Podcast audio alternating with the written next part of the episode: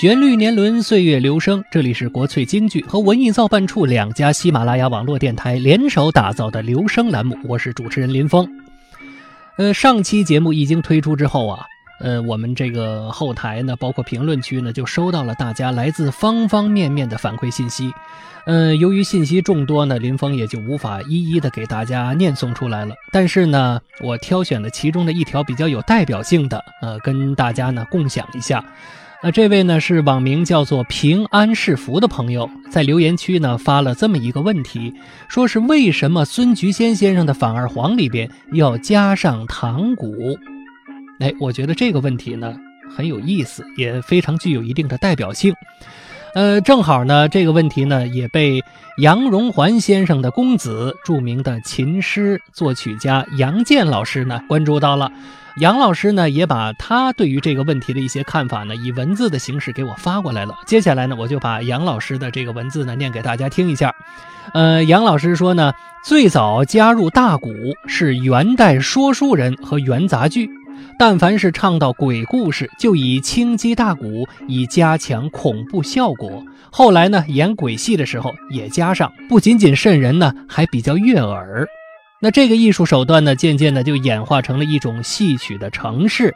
再后来，神仙也可以加，但无论是生行还是旦行，统一必须得是神鬼戏的反二黄，其他的地方是不可用的。至于老生后来为什么又去掉了，以及旦角儿把苏三起解也用上了这个大鼓呢，这就无考了。哎，以上呢就是杨健老师对于孙菊仙先生《乌盆记》当中家用唐鼓这个事情的他自己的一个观点。对于这个问题啊，林峰是觉得呢，它毕竟是一个历史性的问题了。现在能够具体说清楚这个事情到底是为什么呢？我估计会有很多种的说法。所以说呢，它的结果呢也未必就是一种。那么好了，今天节目的一开始呢，先给大家做这样的一个互动。那么对于孙菊仙先生《乌盆记》反二黄里边家用唐鼓的这个问题呢，也欢迎大家在本条音频下方的留言区写下您对于这件事情的观点和看法。旋律年轮，岁月流声，这里是国粹京剧和文艺造办处两家喜马拉雅网络电台联手打造的留声栏目。呃，上期节目中呢，咱们说到了占卜归来的杨国用，执意不听老父亲的劝阻，一味的的要外出避难。那后来杨国用又发生了哪些新的故事呢？咱们今天的节目里边精彩继续。书接前文，话说这杨国用啊，带着散碎的五两银子作为盘费，这就离开了汴梁。这说书啊，就是这样。有话则长，无话则短。您看有话的时候，通常一页能说好几天的书，为什么呀？有内容，有东西。但是如果要是没有书的话，辗转愁思，一夜未眠，这一晚上就过去了。啊，怎么着？您嫌这个有点过分？别着急，还有比这更过的呢。春去秋来这四个字，一年就过去了，啊？怎么着？哦，那位说是这一年还嫌慢呢。好啊，还有词儿呢。时间犹如白驹过隙，一转眼十年过去了。反正啊，您想跨越多少年，那就是上嘴唇一碰下嘴唇的事儿。所以说呀，咱们也是本着这样的一个原则：有话则长，无话则短。单说这一天。外出避难，堪堪将近百日。杨国用挑着担子，一步一步地朝着自己家乡的方向——东京汴梁赶奔，一时都不敢耽搁呀。为什么不敢耽搁呀？杨国用孝子啊，就怕自己这段时间没有在家，老父亲到底啊有没有人照顾？家里有粮没有？有米没有？谁挑的水？这都是问题啊。所以杨国用也是归心似箭，小行夜宿，饥餐可饮，非止一日。这天就走到了距离开封，按现在的话讲，得两百公里左右的一个地方。这个地方大家非常的耳熟，叫上蔡县。大家要是看这个京戏四进士里边提到过这个上蔡县，就是说杨素贞的原籍，走到了这儿，在上蔡县的城北有这么一个店房，那对于做买做卖已经这么啊小两三个月的杨国用而言，花钱住个店，这还不是小菜一碟吗？所以赶紧到店里边好好的休息休息。店小二一见有买卖来了，他自然也是非常的热情了。哎呦呵！客官，当这个店小二抬头一看杨国用，哎呦我的妈呀！那位说怎么了？怎么了？这店小二愣是从杨国用的脸上看出来了一道黑气。那对于久跑江湖的、经常开店房的人而言，从这个面相上就能看出来这人很多的这个问题来。比如说这人身体不好了，脸上挂相；按迷信的话讲，这人要交厄运之前，脸上必有黑气。这就是把这店小二吓一跳的原因。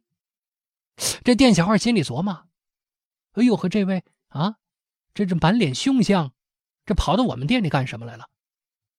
哎，甭管怎么说呀，这也是我们财神爷呀，我呀还是该怎么着怎么着吧。说完之后，马上换了一副笑脸哎呦，哎呀，我说客官爷，您这是打哪儿来呀？您这是是什么时候动身呢？您就您一个人是吧？来来来，客官里边请，里边请。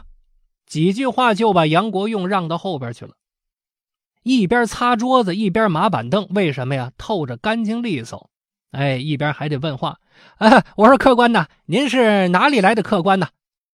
杨国用一看这个小伙子非常热情，就说啊，呃，我就是咱们北边东京汴梁人呐。呃，你这店里边有什么干净的房子没有啊？今天晚上我就在咱们店住下。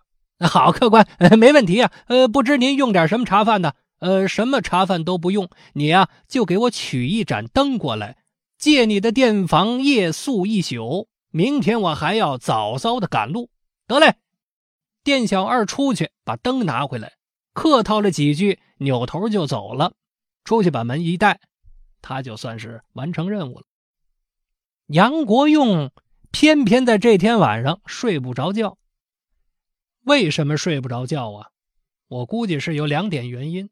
第一点呢，近乡情更切，这谁都是这样。春运回家，坐在火车上，看着这个家乡，对于自己的这个火车而言越来越近了，自己心里边特别的高兴和激动。另外一方面呢，这个人越累的时候，越说我今天啊。白天的活干的特别多，我晚上一定早早洗漱，早早上床，我就早早睡觉。您放心，越这时候您越睡不着，为什么呢？人在极度劳累的情况之下，根本就睡不踏实，在床上折腾过来折腾过去，呵，怎么着也是睡不着。哎呀，您说我睡不着觉，我跟这躺着，齁难受的。我我我出去溜溜去，怎么样？吱溜一声，把这房门推开。正对他自己房门的呀，是一个花园杨国用一看，哎呦嚯，这儿还一花园啊！哎呀，我睡不着也是睡不着，看看这满园的这月色啊，还是不错。我不免呐，就在这花园里边，我少坐一会儿。从这房门里边出来之后，就往前走。哎呦呵，穿过这葡萄架，这边是松柏亭，那边是桃杏花开，这边还有牡丹台、芍药圃、荼蘼架。这这这这这太好看了，这香气扑鼻呀！哎，就在花丛里边啊，也不知道是谁放着这么一张矮桌，桌上呢还罗列着几个杯盘，提鼻子一闻，还是好酒。哎呀，杨国用心里琢磨，这到底是啊，这这这这是谁落下的呀？这是，这这这大半夜的，啊！也没人来吃酒来，这还这搁着，这不糟践东西吗？这不是？嘿，我呀，也甭管他三七二十一了，我先斟一杯尝尝吧。您看，但凡是这个旅途比较劳累的人呐，基本上都会希望能够喝到点酒，为什么呢？解乏。杨国用连日的赶路，您说他能不累吗？肯定累呀，是不是？这正好放着这个免费的午餐，那北京话讲了，得着吧，那就。嚯，这杨国用啊，一点也不客气，吃了一杯又一杯，是吃了一盏又一盏。哎呀，喝的这叫一个美呀！就在杨国用在这儿正喝酒正美呢，突然从这个阴暗的角落里边啊，窜出来一个人，手里头拿着一把明亮亮的钢刀，直奔杨国用而去。这个大汉一步窜到杨国用的跟前，一把揪住了杨国用的头发。只听这个黑脸大汉说：“明年的今日便是你的周年。”说完这话，举刀就要砍。就在这个千钧一发的时候，突然有一个老叟的声音喊出来：“住手！”杨国用和这个黑脸大汉撤不抽身，这么一看呢，来了一个老头。杨国用一看这老头啊，扑通一下就跪下了。“哎呦，我说爷爷呀，哎呦，我这是也不知道怎么回事啊，他这是一上来呀，这抓着我他就要砍呐。”哎呦，您可得救救我呀！您是救苦救命的活菩萨呀！话说到这儿，就听见耳轮中梆梆梆，哐哐哐，鼓打三更，原来是南柯一梦。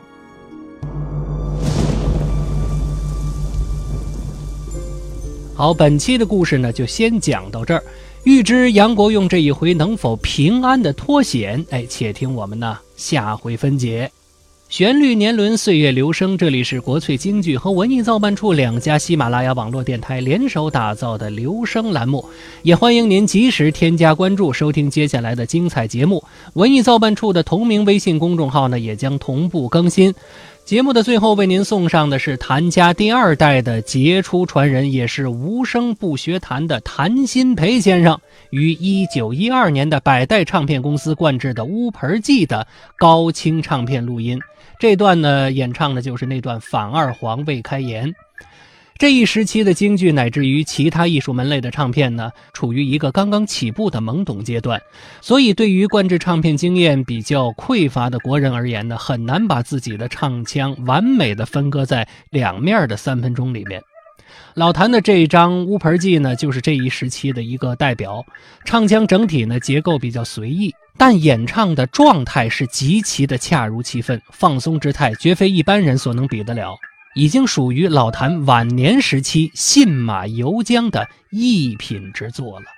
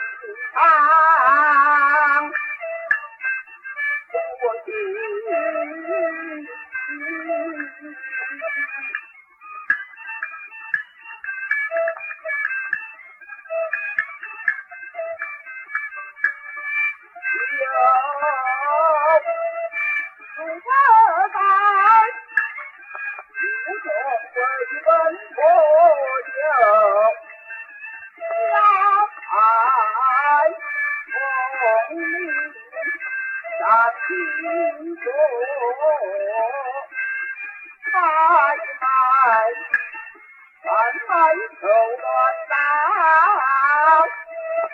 人爱人三年也人怕，我买换心上木转回下来。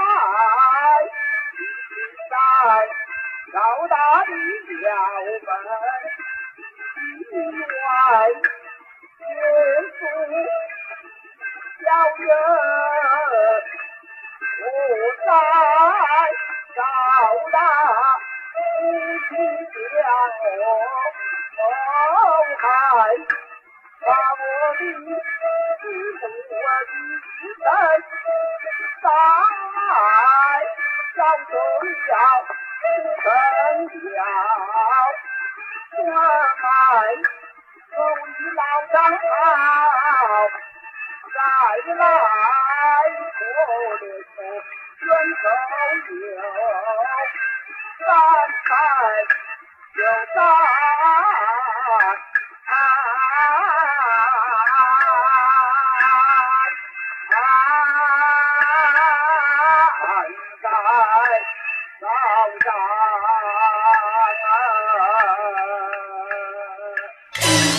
旋律年轮，岁月流声。这里是国粹京剧和文艺造办处两家喜马拉雅网络电台联手打造的留声栏目。